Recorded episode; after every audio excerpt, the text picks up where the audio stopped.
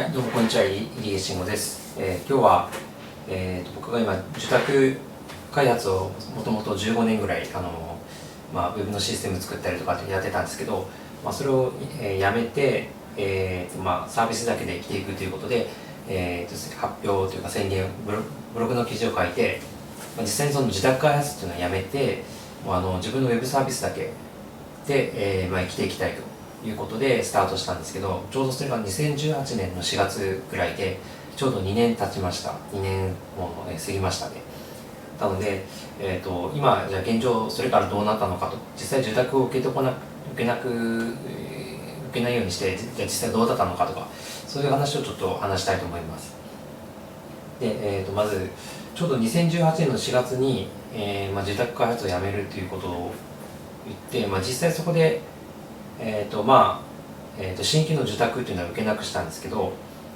もともと僕が受けてたのは大体インターネット経由が多くてブログの自分のブログを見て、えー、と依頼というか見積もり依頼をしてくる方が多かったので、まあ、それについてはちょっとあのもう、えーとまあ、ブログ自体をその直してですねその受託自体の、えー受付を中止しますということでストップしたんですけど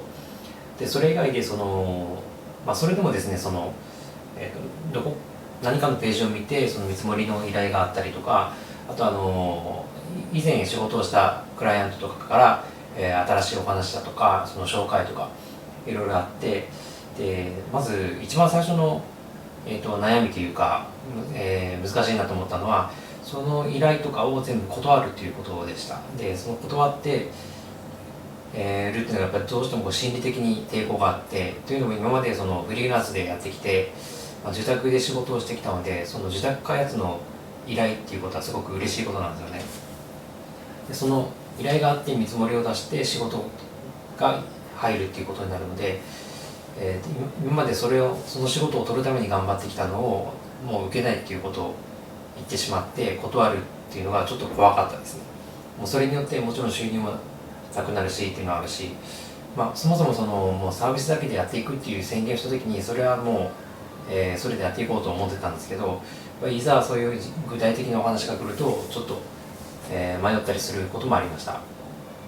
ただそこでちょっと中途半端に受けてしまうと結局また元に戻ってしまいかかねないなと思ったのでまあしばらく少なくとも1年ぐらいは、えーまあ、資金が尽きるまではちょっとサービスを作ってやってみようと思ってたので、えー、とそこが、えーまず最初のとこでしたね。実際そのサービスだけ2018年の4月にそのメンターというサービスをあの作り始めたんですけど、まあ、作ってローンチしたのが6月なので2ヶ月3ヶ月ぐらい、まあ、開発をしてたんですよね。その開発をしている間というのは当然その収入も入ってこないわけで収入が入ってこないプラス23ヶ月、まあ、開発だけをやってて本当に大丈夫なのかなっていうちょっと不安はありました。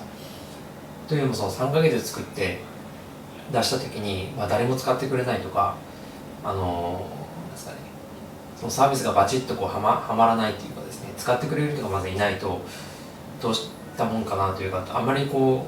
う悠長にやってられないというのがあったのでそこはやっぱり一番大きかったですね。出し出すまでがやっぱり早く出したいというのもあるし出してみたらどうなるかわからないというのもあったのでそこはちょっと怖かったですね。ただそのまあ運よくその最初のサービス作ったメンターというサービスがその最初から結構好調で、えっと、初月、まあ、6月にオープンして6月のじ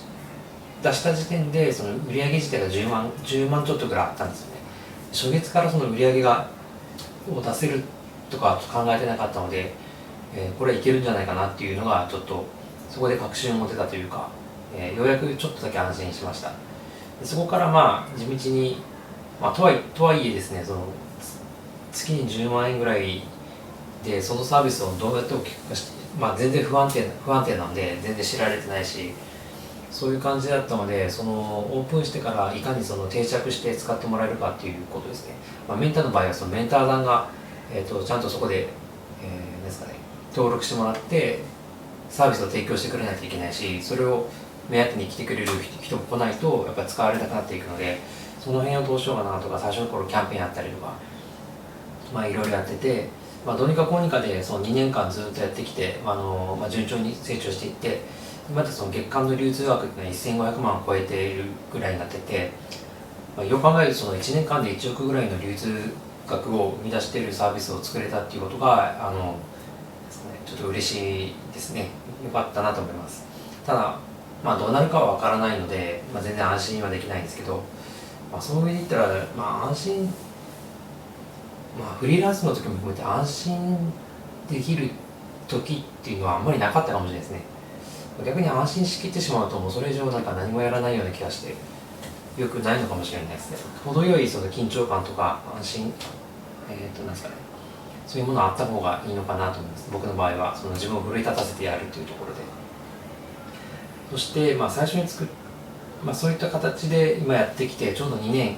えー、過ぎたぐらいで、まあ、最初に言ってたのサービスだけで生きていくっていうところで言うともうすでに達成はできてます。むしろその自宅でやってた頃よりも売り上げが上がっている状況で、まあまあ、このまま順調にいけばもっと伸びていくだろうなと思ってます。で自宅の時とそのサービスを作って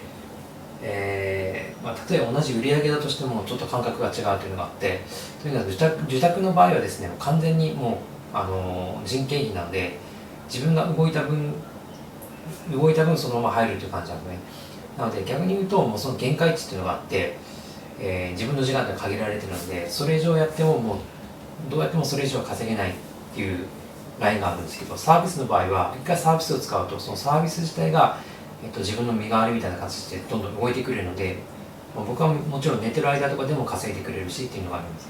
そういうサービスがもうずっと稼働してくれる限りは、えー、そこで収益を生み出してくれるっていうのがあって。僕はその,、えー、そのサービスだけでやっていくって、えー、思思い始める前から、えー、ちょっと2012年ぐらいからそのクラウドペーパーっていうその見積書とか請求書とか作れるサービスを作っていてそれはまあ法人向けなんですけどそれがその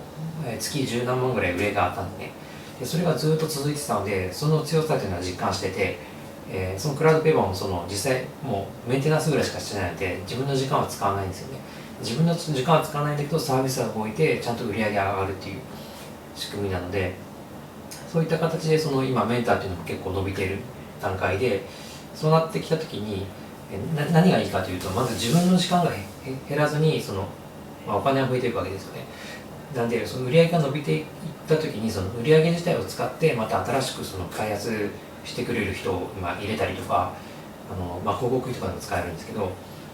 えー、そういった形形ができるということですね。自宅の場合は一人でやるとも限界があるんですけどそれでそのまたサービスを良くしていったりとか、まあ、新しいサービスを作ったりとかできるのがいいなと思っててでメンターも今開発チームっていうのができてるのでもう開発ってあそこでメンテナンスとか保守とかもあの回るようになってるんで僕の時間っていうのがだいぶまた空いてくるわけなんですよね。っていうので、まあ、最近そのまた新しく違うサービスを作ろうとしててなので次、まあ、最初のその目標だったらサービスだけで生きていくっていうことは今達成が今のところできたので、まあ、その次のステップとしてそのメンター以外のサービスをヒットさせたいというのがあって、まあ、いくつかあのもともと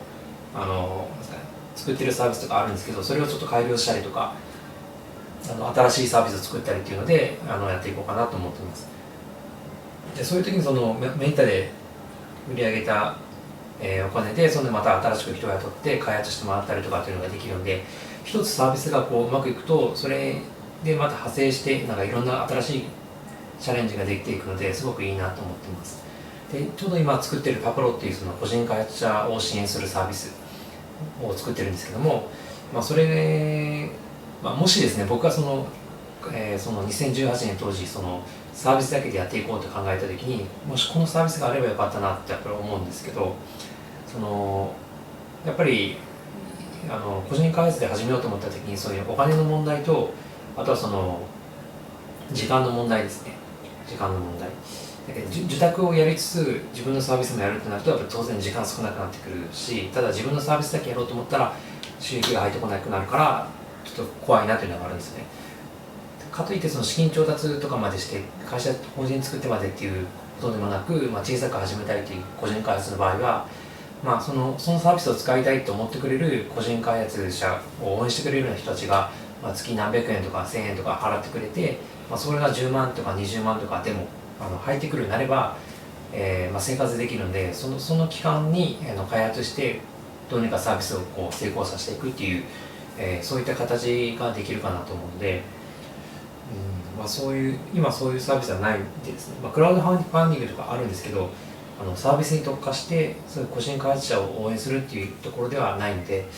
そこを、えーまあ、自分も個人開発やってきたのでなんかそのバックアップというか支援していけるようなものができればいいかなと思ってます。で今実際、まあ、そんな感じなんですけどあのー